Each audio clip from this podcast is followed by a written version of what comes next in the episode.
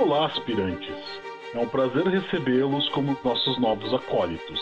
Agora que fazem parte de nossa ordem, saibam que não espero nada menos de vocês do que total fidelidade e devoção. Mas em contrapartida, lhes dou acesso a todos os nossos conhecimentos e todo o nosso poderio, que vai tornar a vida de vocês bem mais fácil depois do apocalipse.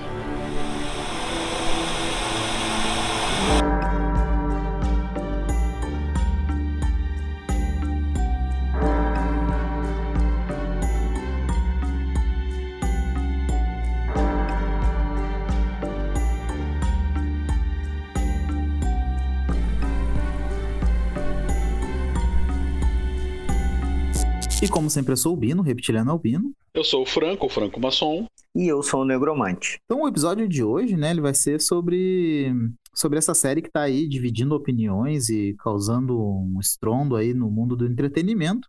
Mas eu queria deixar claro para os nossos ouvintes que a gente não vai dar spoiler. É, isso é importante. Exatamente, a gente vai falar das nossas impressões até agora, vai falar sobre o que, que aborda a série, mas não vai dar spoiler dos episódios para quem ainda não viu e quer começar a assistir.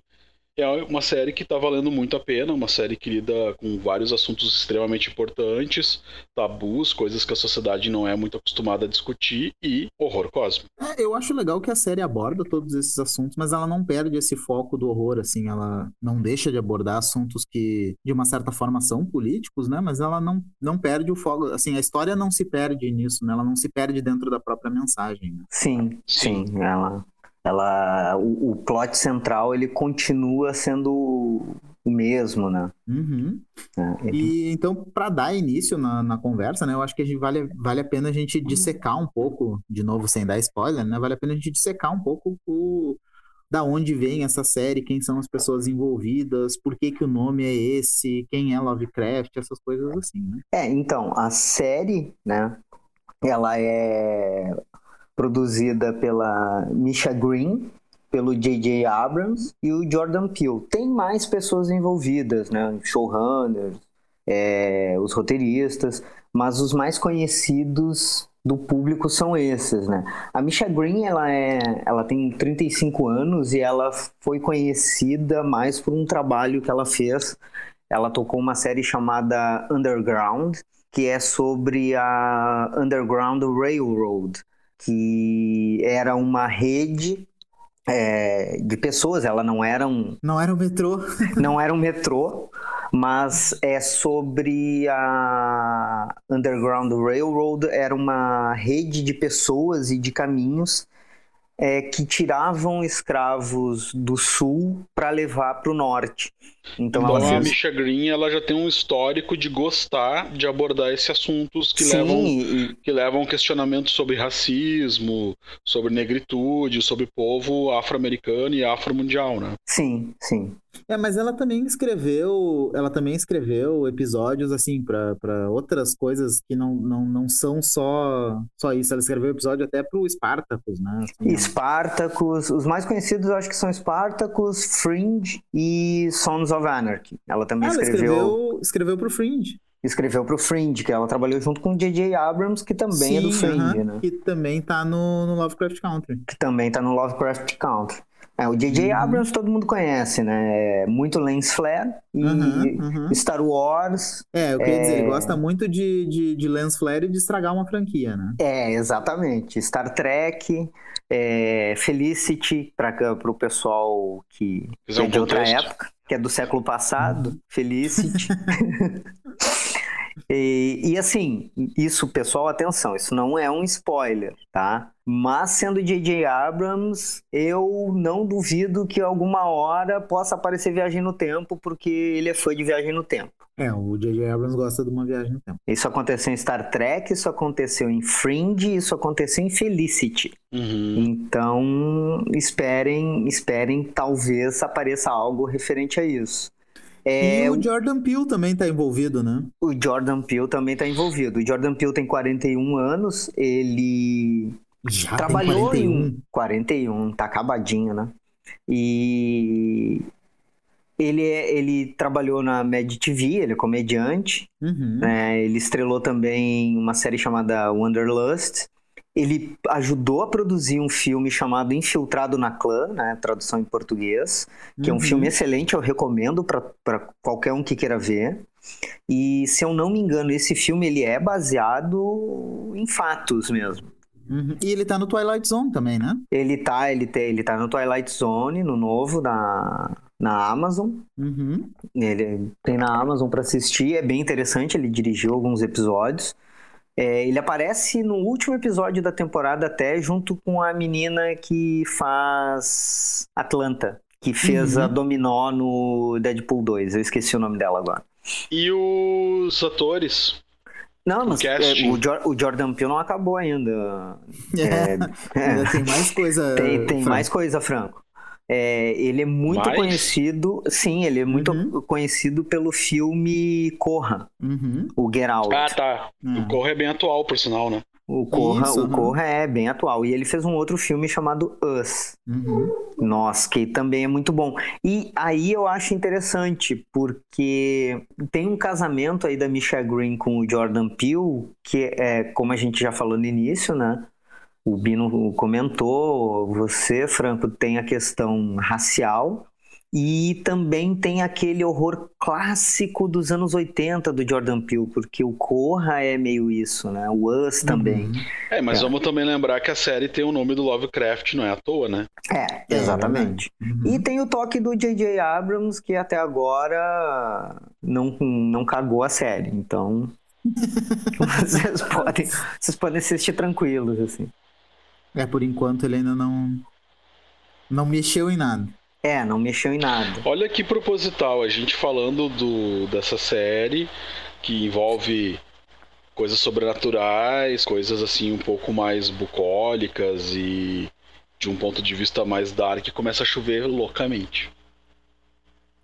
É isso, é chuva. Sim, esse barulho é uma chuva muito forte que começou e se a minha internet começar a ficar ruim, por favor, ouvintes, não se assustem.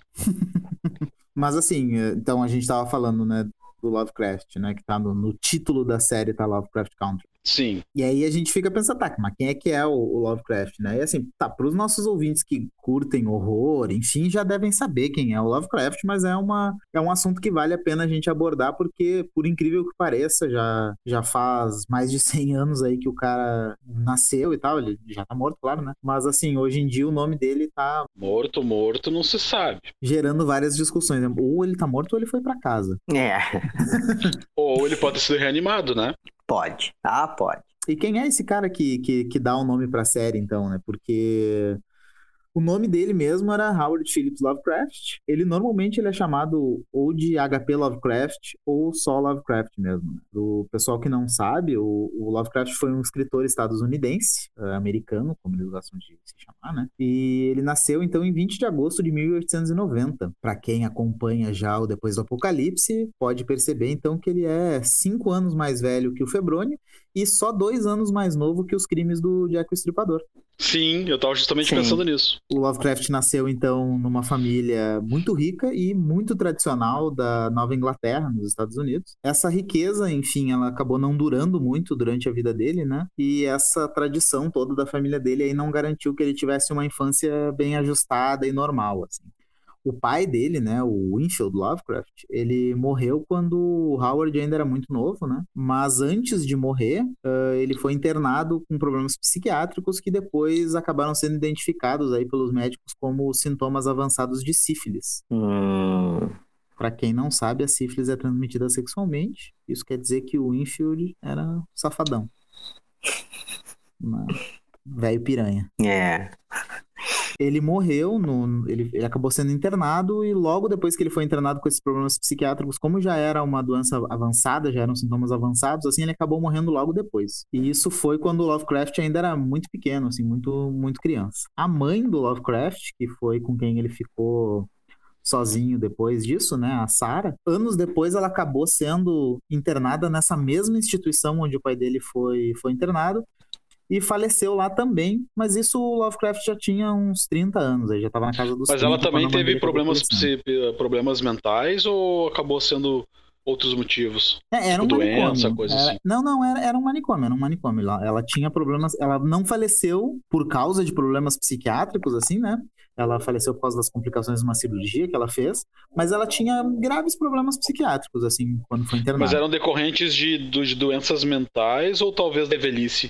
Por um agravamento de doenças mentais que ela já tinha quando Lovecraft era novo. Porque hum, não que... se sabe muito assim a respeito dela, né? Mas uh, se sabe bastante, porque ele era muito, ele ficou muito famoso e tal, mas assim, o que se sabe bem certo a respeito dela é que ela era uma mulher muito uh, religiosa, né? E uhum. ela, ela, ela teve muito, muito pouco impacto positivo e muito pouco contato positivo com o Lovecraft na vida dele. Ela... Ele não foi criado por ela. Não, ela, ele foi criado meio que em parceria entre ela e o avô durante um tempo, mas o avô dele também morreu quando Lovecraft era criança. E depois ele ficou só com ela, né? Ela era uma pessoa Caramba. super protetora, né? Ela, ela, ela, protegia muito ele, assim. E em vários momentos da vida dele, isso em cartas, depois ele comentou e, e outras pessoas falaram também, que ela expressava assim o quanto ela achava que ele era hediondo e que tinha alguma coisa errada com a cara dele, que ele era uma criança muito feia e deformada. E Nossa, ela... o Lovecraft, o Lovecraft nasceu num ambiente familiar bem tranquilo, né? É, não, super, super tranquilo. É, ele devia ser meio estranho, porque eu, eu, eu tô vendo aqui que ele sofria de poiquilotermia, uma doença raríssima que fazia com que sua pele fosse sempre gelada ao toque. Ele é um vampiro, cara. Isso é uma é, característica de vampiro. E assim, ele já era naturalmente tímido, né? E uma pessoa bem retraída. E essa loucura aí da mãe dele não ajudava ele em nada, né? Além dela uh, ficar zoando a cara dele, dizendo que ele era deformado. Ela vestia ele de menina de vez em quando, né? Ela não fazia mais muita coisa além de zoar a vida dele. É, é, só um parênteses, Bino. Deixa eu fazer uma pergunta, não sei se tu sabe, mas o Hitchcock, por acaso, se inspirou na vida dele para escrever Psicose? pois é, eu tô tendo a mesma, eu tô tendo a mesma impressão. Olha, quem duvida é louco, porque, como disse antes, o Lovecraft ficou extremamente famoso e ele influenciou um monte de autores de terror, né? Sim, sim. sim. inspirou muita gente. Depois eu fiz uma listinha pra gente ver depois ali, mas ele inspirou uma galera.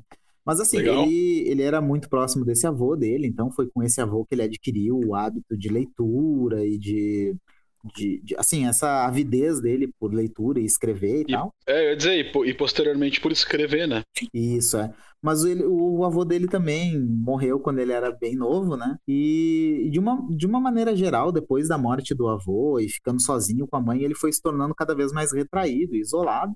Uh, até que aos 18 anos o Lovecraft abandonou os, abandonou os estudos, ele largou o que seria o equivalente ao ensino médio, assim, ele parou de, de estudar, né? e se trancou em casa. E acabou ficando aí trancado em... Isso, com a mãe. E acabou ficando, tran... ficando trancado em casa aí de 1908 até 1917. Nossa, cara, ele era o weirdo do bairro. É, assim, hoje em dia se especula que ele, que ele sofria de depressão bem, bem profunda e que talvez isso tenha contribuído muito para esse isolamento social dele, né? Para ele ter ficado isolado em casa. Uh, isolamento social que todo mundo hoje em dia consegue entender bem o que causa na mente do ser humano, né? Sim. Até pela realidade que a gente vive, né? É. E foi nessa época aí que ele finalmente começou a escrever. Mas ele não começou escrevendo horror. Ele não começou escrevendo os contos pelos quais ele ficou conhecido. Ele começou como um jornalista amador, né? E ele tinha um periódico que ele mesmo publicava que era chamado O Conservador. Para quem não tá por dentro, né? O jornalismo amador ele é, não é uma não é uma coisa que mudou muito de lá para cá, assim, né? Mesmo naquela época já se formavam bolhas de ideologia que nem acontecem hoje, né? Uhum. E a galera acabava se tornando cada vez mais tóxica e ia se radicalizando cada vez mais, né? E criava fake news também, né? É, exatamente. Era uma coisa tipo um Fortran, assim, só que por cá. Sim. E conforme ele foi publicando esse jornal, que, que era todo cheio, enfim, de paranoias da, americanas da época e cheio de teorias de conspiração, ele distribuía esse jornal, tinha uma publicação que ele mesmo pagava com o que tinha sobrado da, da, da fortuna da família dele. Uh, e ele foi recebendo e trocando cartas com outros jornalistas. E eles iam alimentando um o, o extremismo do outro. Né? Uma coisa que esse, que esse pessoal fazia também muito era publicar textos e histórias uns dos outros. Foi assim que ele acabou publicando o primeiro conto de horror dele num outro e jornal, ganhando, outro provavelmente cara. ganhando notoriedade, né? É, foi, foi em 1919 que ele publicou o conto chamado Dagon, que para quem curte Lovecraft sabe que é um dos contos mais assim celebrados dele, mas que ao mesmo tempo é um dos que é quase um panfleto uh, xenofóbico, né? É, esse conto e, os, e, muitos outros dessa primeira leva de contos do, do, Lovecraft, eles, eles são quase uma extensão desse jornal conservador que ele mesmo criou. Porque eles carregam as mesmas mensagens tóxicas, assim, de política e racismo e xenofobia do jornal que ele mesmo tinha criado. Esse período de isolamento, onde ele ficou em casa trancado só trocando carta com outros racistas, não foi uma coisa que fez muito bem para a cabeça do, do Lovecraft. E a própria falta de contato dele com a sociedade, né, cara? Ele não ter contato com outras pessoas além da mãe vai gerar nele uma xenofobia mesmo. É completamente, uhum. eu acho completamente entendível.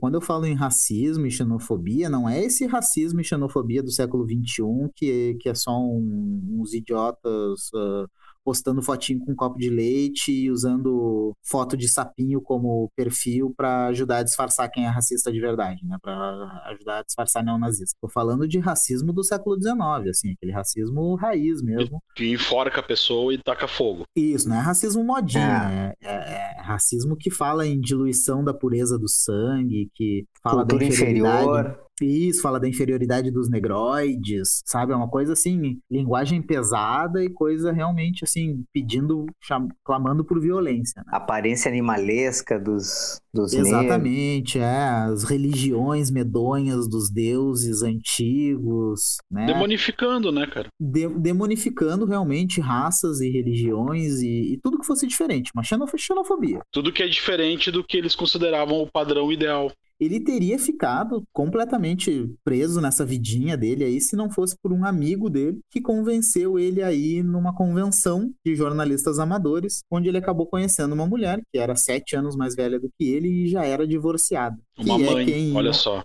É, ela era uma mulher divorciada, que era sete anos mais velha do que ele. Para quem não tá ligado isso no, lá no início do século XX, isso era assim Ultrajante. Um escândalo, é, ultrajante, era um escândalo por si só, uma mulher divorciada era um escândalo já, né? E essa mulher é quem ia dar aí uma, uma guinada na vida do Lovecraft, né?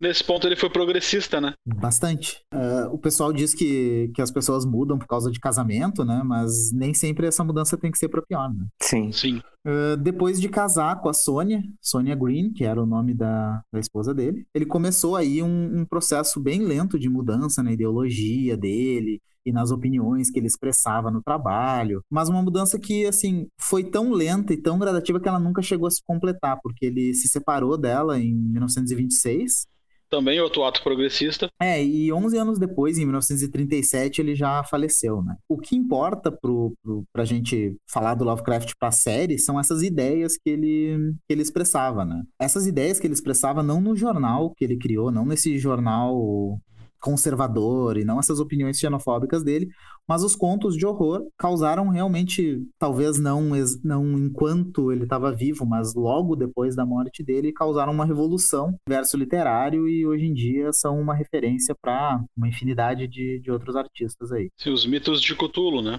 Exatamente, ele criou os mitos de Cthulhu. Ler Lovecraft hoje em dia é mais ou menos que nem assistir o Cidadão Kane, eu não sei se vocês já assistiram. Sim, Sim. eu já. É, ou assistir a primeira versão da Guerra dos Mundos também. São, são temas que aparecem que, que, assim, depois de assistir o filme fica pensando, ah, não dá para entender por que, que as pessoas uh, pagam tanto pau, assim, porque são coisas batidas já, tá a impressão... Sim, só que na época ele era o primeiro, né, cara? É, eu vou ser linchado, eu vou ser linchado agora pelo que eu vou dizer, mas é a mesma coisa que ele é Agatha Christie, assim. É, é que são coisas que influenciaram tanta gente que já vieram pessoas que fizeram, exploraram melhores, melhor as ideias, uh, criaram mais, desenvolveram mais, né? Mas, é, mas são trabalhos, são trabalhos tão influentes e tantos autores foram inspirados por isso que, tipo, quando a gente volta e olha para o trabalho, parece que é uma coisa batida já. Sim. E a gente está aqui comendo pelas beiradas sem, sem falar, sem, sem entrar direto no assunto, né? Tipo, que é, para mim, tem duas coisas muito importantes para ser respondidas a respeito do Lovecraft com referência à série, né? Que é tipo, por que, que tanta gente paga pau pra ele, né? Sim. É a primeira pergunta. E por que que tanta gente diz que tu não pode pagar pau pra ele, né? Por que que o Lovecraft é tão celebrado e por que que é tão tabu celebrar o Lovecraft, né? Tá, eu, vou, eu posso dar minha opinião em relação ao tabu, tá? Na minha opinião, as pessoas. Isso é minha opinião, pessoal. As pessoas que estão demonizando o Lovecraft, eles fazem isso olhando pro, pro, pra obra dele com olhos da moralidade atual. Eles estão Uhum. tirando de, de, de contraponto a realidade onde ele estava inserido. Eu não consigo ver esse autor como nada mais do que um produto da época e da história dele. Não dá pra tu olhar pra trás com os olhos de hoje, com a moralidade de hoje, entendeu? Tipo, há 30 anos atrás, aqui no nosso, nosso mundo, nosso continente, era o que te espancar tua mulher. Hoje em dia isso é horrível, Uhum. sabe? Sim, Esse sim, tipo sim. de coisa. As pessoas olham pro Love pra obra dele e pensam, nossa, como ele era racista, nossa, como ele era xenofóbico. Mas, cara, quem não era isso em 1902? Quem não era? ele mesmo dentro, mesmo inserido no, no contexto histórico onde ele estava, ele realmente tinha umas opiniões meio extremas, assim, ele fala, ele não, não chegava a abordar exatamente a eugenia, ah, não chegava a usar essa palavra para falar, né? Mas se a gente for falar em eugenia, até no Brasil tinha eugenista, né? Sim, Monteiro Lobato era presidente da Sociedade Brasileira de Eugenia. Então, Cara, se Monteiro for pra Lobato- falar no Brasil, o que, que é a questão de mandar vir imigrantes europeus se não embranquecer a população? É, mas o, o, o Negromante agora abordou o assunto do, do Monteiro Lobato, né? O Monteiro Lobato é um autor extremamente celebrado no Brasil, né? A gente tem aí o Sítio do Pica-Pau Amarelo, que é, enfim, Uma obra muito famosa. Eu, particularmente, gosto muito de Monteiro Lobato e vejo exatamente dessa forma. Ele era racista, sinto muito dizer, mas era. Mas acontece que ele também é produto da época dele. E Monteiro vejam Lobato bem, eu não tô escreveu- passando pano pro pessoal dizendo que é ok ser racista, tá? Eu só tô botando em contextualização histórica. Sim, sim, Teve um sim. momento na nossa sociedade onde o racismo era, era o. O. A norma. O mandatório, era a norma. Uhum. Me fugiu É, a palavra e- que eu queria usar. A gente não pode nem demonizar, mas a gente também não pode passar pano, né? É, é- essa, essa é a questão. É, é que é, as pessoas colocam como coisas mutuamente excludentes. E eu não vejo assim. A gente, se a gente pegar a obra do Monteiro. Ah, Monteiro Lobato era racista. Sim, Monteiro Lobato era racista. Pegar a obra dele do Sítio do Pica-Pau Amarelo, a tia Anastácia era escrava do, era escrava do avô da Dona Benta, que resolveu ficar. E foi ficando e meio que trabalhava de graça. E era uma criatura com um coração muito bondoso, mas era preta que nem carvão. Os xingamentos de Emília pra tia Anastácia. Sua negra, negra beiçuda. Se Deus te marcou assim, preta desse jeito, é porque alguma coisa você fez. Uhum. E ainda Então. assim, a contribuição literária dele não pode ser é, jogada, deixada de lado, entendeu? Ele teve uma Não. contribuição na literatura brasileira. Mesma Uhum. coisa o Lovecraft. Sim, é, é inegável a- as, as contribuições do Lovecraft, na minha opinião, né, elas são inegáveis para a literatura.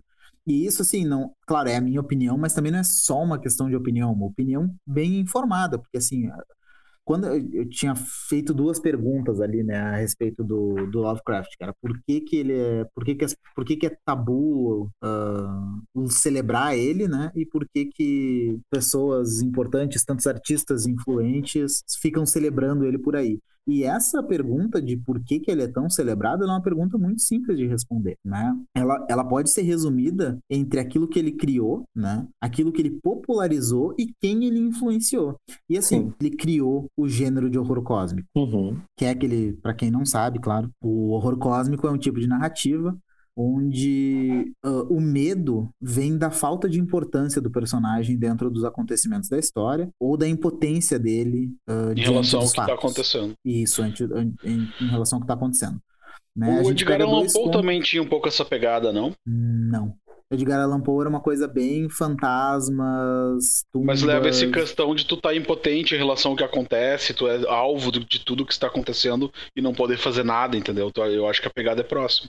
É, uma coisa de, no caso do Edgar Allan Poe, era uma coisa muito mais, uh, não vou dizer um pessimismo, mas era uma reflexão ante a finitude das coisas, era, era uma outra pegada, né? A, a, se a gente pegar, por exemplo, os, os trabalhos exempli que exemplificam melhor isso do Lovecraft, né? Que, uhum. na minha opinião, é, é, Nas Montanhas da Loucura e O Chamado de Cthulhu. São duas das Sim. histórias mais famosas dele, né? Que são, foram escritas pelo Lovecraft, e são dois ótimos exemplos de, de horror cósmico, né?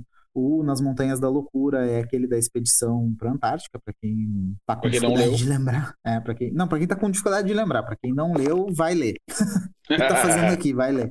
Né? E uh, para quem não gosta de Lovecraft ou não, não leu Lovecraft ainda, uh, tem um filme que é um ótimo exemplo também, que é o Hellraiser, do, do Clive Barker, uhum. que também é um livro, né? mas o filme Hellraiser, o primeiro da franquia, é um ótimo exemplo de horror cósmico. O filme Prometheus, aquele que é bem mais novo, também bem mais fácil de assistir, é, são ótimos exemplos de horror cósmico. Uh, no caso do Prometheus, é aquele que o pessoal esbarra na nave, né?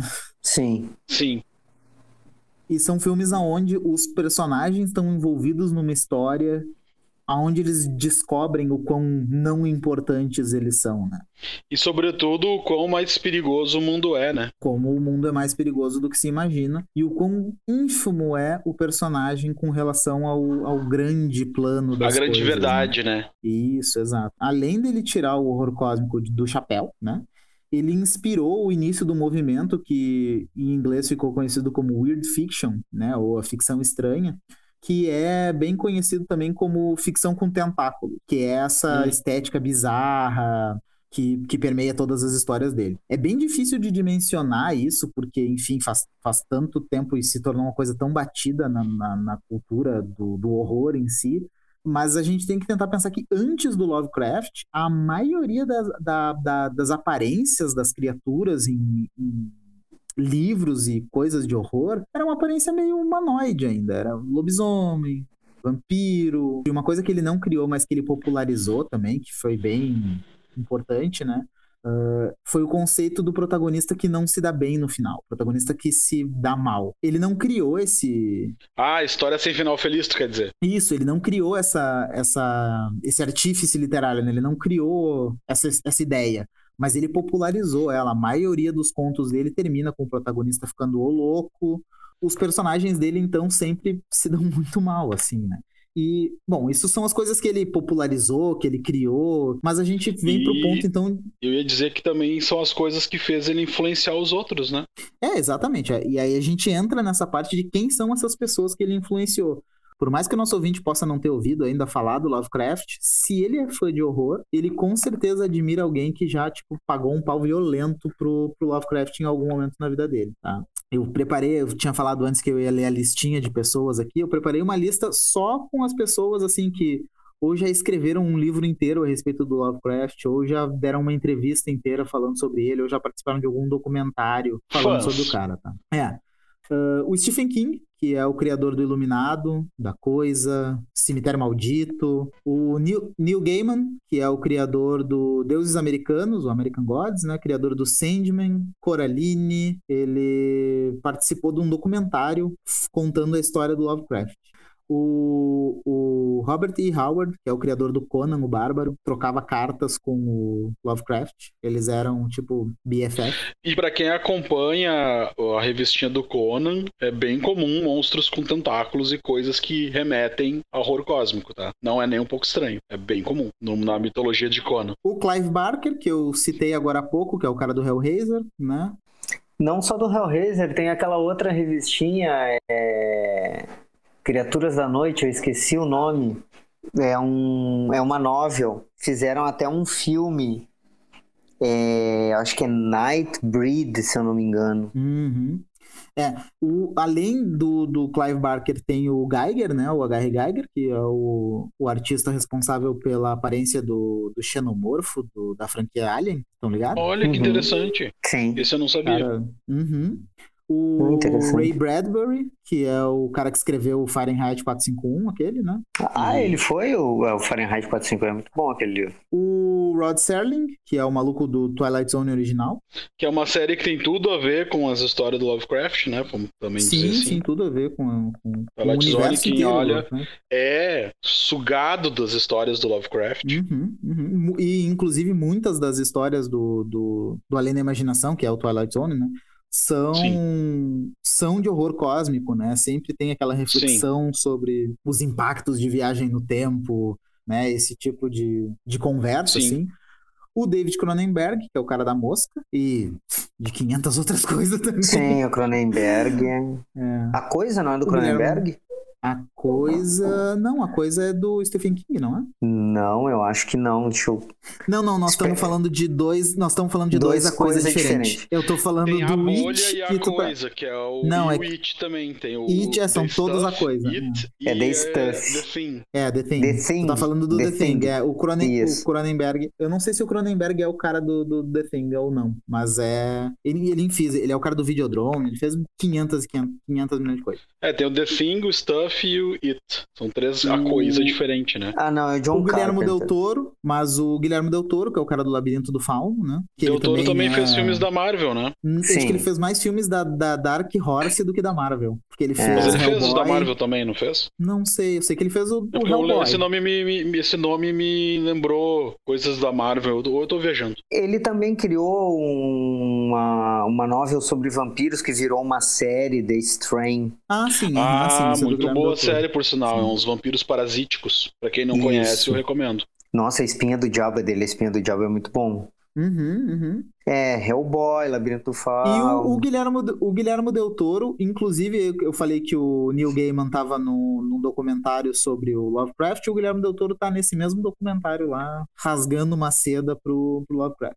O criador do Invasor Zim, Johnny Vasquez, o Alan Moore, que é o criador do Batman Piada Mortal, do From Hell, Watchmen, V de Vingança, Liga Extraordinária, 300, enfim, Nossa. o Alan Moore, né? Sim. É, o, o Alan Moore. Eu acho que eu me enganei. O cara que fez filme da Marvel, que ajudou na direção, é Benício Del Toro. Ah, tá. Eu enganei porque eu me- eu- foi o Del Toro que me confundiu. Tu tá falando do touro errado, é isso. Isso. Falei do bi- O- animal com chifres errado. O Alan Moore, na verdade, ele já escreveu, não foi nenhuma nem duas histórias ah, com o nome do Lovecraft no título ou com o nome de Necronômico. E O Alan Moore é realmente super fã. Ah, assim, Necronômico, por sinal, também é uma das coisas do Lovecraft, né? Sim, aham, ele que. Ele inventou o Necrono... ele inventou o Necronômico, só pra quem não sabe, Sim. né? Uhum, inventou o O Necronômico livro e Cthulhu. de é, o Grimório de terror eu acho mais famoso que existe, por sinal. Tem muita gente que nem sabe que ele é inventado. Tem muita gente que É, acha que que, o acha que é de Necronômico verdade. realmente um livro, é. E, bom, eu podia continuar com essa lista durante mais um. A gente podia fazer o episódio inteiro só com essa lista aqui de quantos autores pagam pau pro, pro Lovecraft, mas é, vale muito a pena a gente continuar em outros assuntos. Basta dizer que se o nosso ouvinte aqui é fã de horror, ele provavelmente é fã de alguém que, que é fã Já do pagou Lovecraft. pau pro Lovecraft tabela. É. Por mais que a moda agora seja, né, demonizar o coitado. Então, o fato da, da, da moda em si ser demonizar ele, eu acho que não vem a ser um, um grande problema pro, pro legado dele, porque, enfim, ele invariavelmente ele vai sobreviver mesmo que o nome dele seja demonizado, né? Assim, o impacto É, dele, a é- influência dele. E aí levanta outra questão. Todas essas pessoas que, que tu citaste, Bino, são todas racistas, então, porque se inspiraram no Lovecraft e gostam do Lovecraft? Talvez algumas delas até sejam. Talvez algumas, é, talvez algumas até sejam, mas Tá, mas e até o personagem principal da série é fã do Lovecraft. Sim, Vamos sim, esquecer aham, disso, o né? próprio personagem principal da. O Atticus lê, no início do primeiro episódio, um livro do Lovecraft, a qual ele diz ser grande É, fã. o, o que no- o que nos leva a lembrar também que a série é baseada em um livro, né? Escrito por um homem Sim. branco, já que querem. Isso, aham, é, é baseado no livro do Matt Russ. Exatamente, é um homem branco que fala sobre racismo nos anos 50, misturado com horror cósmico. Matt Ruff, E desculpa, aí? não é Russ, é Ruff. É um, é um homem branco escrevendo sobre racismo nos anos 50. Mas a série não é bem fidedigna, né? Não 100%, tá? Tem bastante elementos do livro na série. Mas eu, eu até diria pra gente, pra gente fazer, aguardar o final da temporada pra gente fazer essas comparações de forma mais profunda, né? Se vocês não se importarem, eu, eu acho que a gente podia fazer um episódio de review depois da série. É, Sim, acho que seria interessante. interessante. É. Bom, a principal diferença do livro e da série que eu noto é, é justamente autores, né? O livro é um homem branco falando de racismo nos anos 50 e um dos autores da série é uma mulher negra abordando um livro que fala de racismo nos anos 50 nos anos, 90, nos anos 2000, né? Assim, na minha opinião, tá? Existe uma diferença de tom muito forte na, no livro e na série. O livro, como o Negromante falou, o livro é escrito por um homem branco, que, que um homem cis branco hétero que está escrevendo sobre racismo nos Estados Unidos, né? Mas ele tá, ele escreve basicamente uma história daquilo que eu tinha falado antes da weird fiction, né? Da, da, da ficção estranha. Ele escreve uma história de weird fiction que se passa ambientada como se fosse no mundo de Lovecraft, no mundo escrito pelo Lovecraft, com personagens que são super focados, a narrativa é super focada na questão racial. Aborda um pouquinho a questão de gênero? Aborda, mas é muito mais focada na questão racial mesmo. Enquanto a série, na minha opinião, ela é muito mais diver- diversificada, assim, no, na- Eu concordo, não acho que a né? série fala só de um tipo de, de intolerância, ela diversifica em vários tipos de tolerância e traça paralelos entre elas, né? Mostrando como Uhum. uma xenofobia e um racismo, os dois são terríveis. na questão de, de abordar o racismo. O nome da série é Lovecraft Country porque o Lovecraft, assim como o Stephen King, inclusive o Stephen King já falou mais de uma vez que ele tirou essa ideia da, do Lovecraft, né? O Lovecraft ele escrevia basicamente sobre um lugar. Ah, as histórias dele normalmente se passam no mesmo lugar, que é na Nova Inglaterra, o lugar de onde ele veio, né? Essa característica de criar lugares fictícios dentro dessa região, dentro desse estado, eh, foi uma coisa Arden. que ele... Isso é, a- Tipo Arkham, no caso. É, que Arden é um lugar que existe mesmo e Arkham é um lugar que o, que o Lovecraft inventou. A DC faz isso com Gotham City, né? Isso, exato, exato, exato. Ah, de novo, não vamos dizer que foi Lovecraft que inventou isso, mas foi, tá? E o que acontece?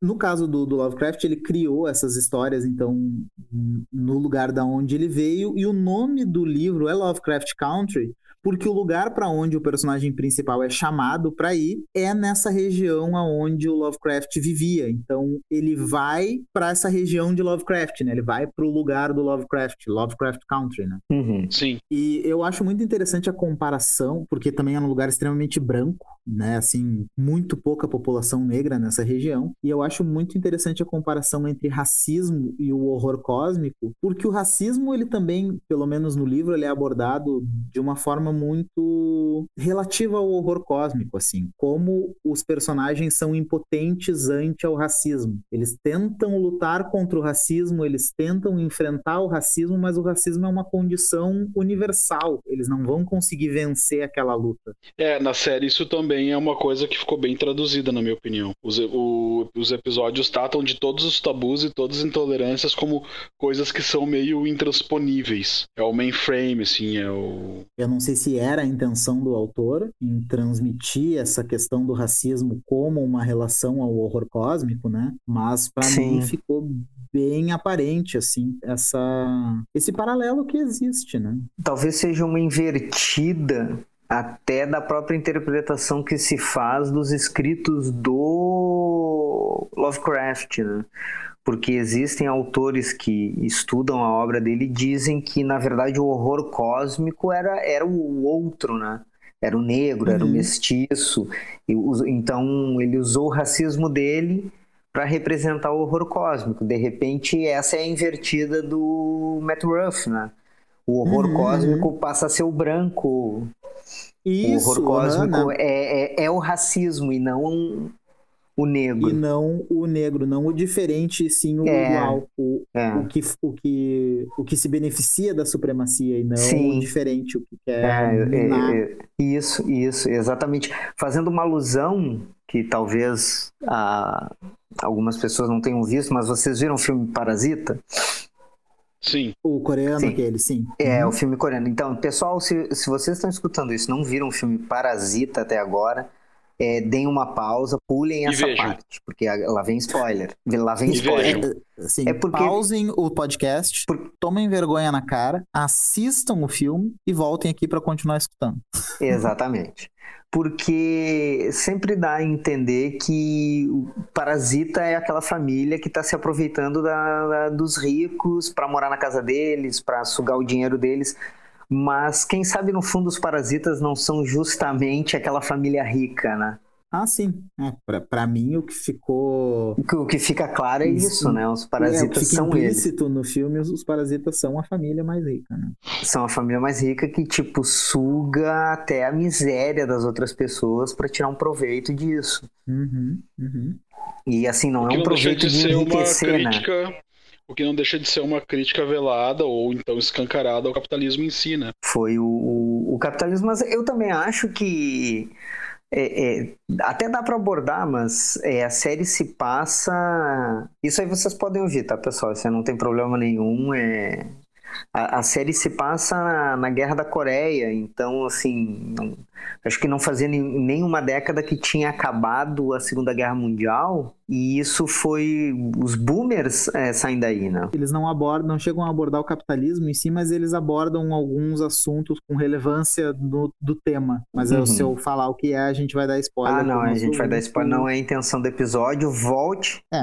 Aí tudo que a gente já conquistou, todos os nossos milhões de fãs espalhados pelo mundo que a gente galgou, a gente vai perder por causa de um spoiler de Lovecraft Country. É, exatamente. Voltem pro próximo episódio, quando nós vamos falar sobre todos Vocês os não sabem o quanto, o quanto eu tô me policiando para não falar Lovercraft. Mas tu falou umas três vezes já Lovercraft. Mentira, não falei não. Falou. Pior é que falou. Nem notou. Você sabe que eu não vou cortar isso. Né? Vai deixar Tudo Lovercraft? Bem, não precisa cortar. Não me importa que tu não corte, assim as pessoas vão achar que eu sou mais humano e menos software. Então, a série também traz, uh, como estava dizendo o Bino, o livro foi escrito por um homem branco, dando ponto de vista sobre o racismo.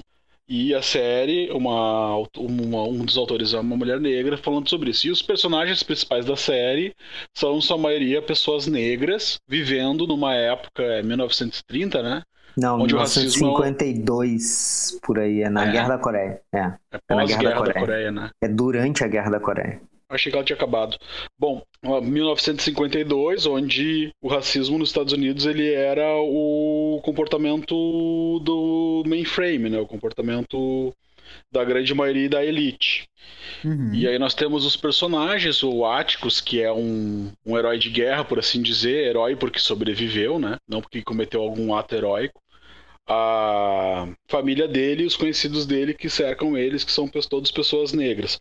Eu tenho a impressão que os personagens todos são arquétipos. O Atticus é o homem negro, hétero, forte, viril, raivoso, violento, sabe? Uhum. Violento em termos, uhum. né? A Letícia já é o, o, arquétipo da mulher que não aceita sua condição, que luta contra o sistema, que não se cala e que sofre todas as consequências disso. Uhum. A Hipólita e o tio do Atticus, o tio Sam, né? George. Sam, é, George. Eles são pessoas que são produtos dos anos que viveram, tentando, de certa forma, criar uma sociedade melhor para os seus parentes. Tipo, o tio George tem aquele livro que ele escreve para ajudar. A Hipólita é aquela senhora dona de casa que cuida da família, uma coisa bem clássica.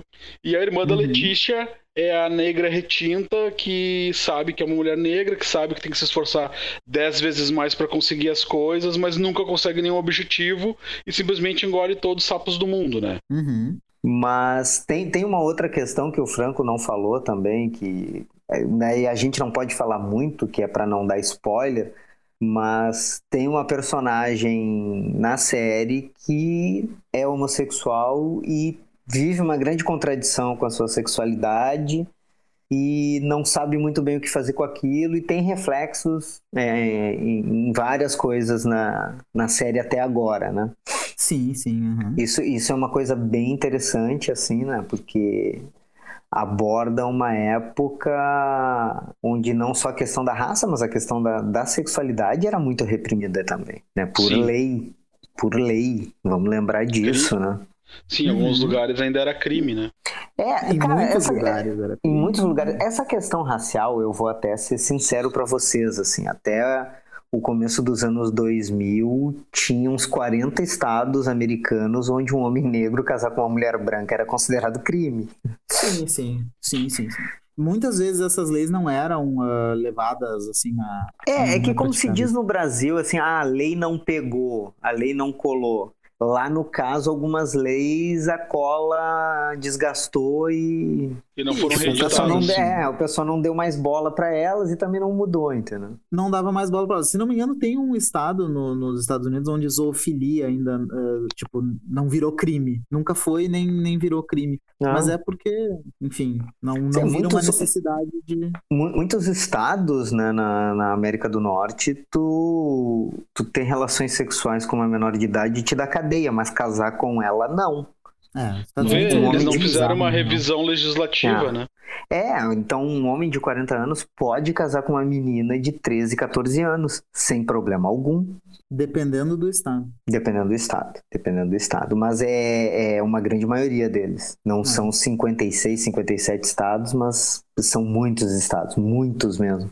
Isso é falta de é. reforma, né, cara? É falta de uma é. visão mais progressista. É, é que, é que, tem que tem, teria que ir mudando de estado em estado, porque a lei lá é, é basicamente. Eles têm. É que é uma federação mesmo. É, é, é realmente uma federação. Então, como tu tem um, uma Constituição com sete artigos, 26, 27 emendas.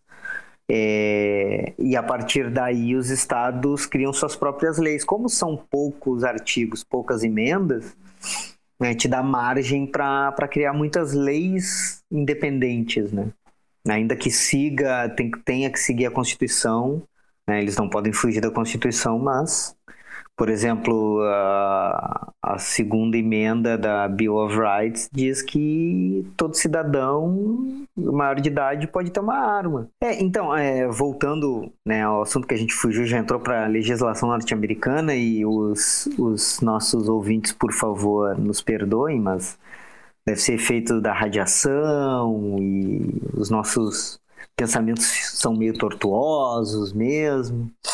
Então a gente fica indo e voltando nos assuntos, mas é, é, é bem interessante, porque você tem a questão da discussão racial, a questão de sexualidade e a questão de gênero também, ela está presente, ainda que eu, eu tenha achado de uma forma muito breve, assim, né?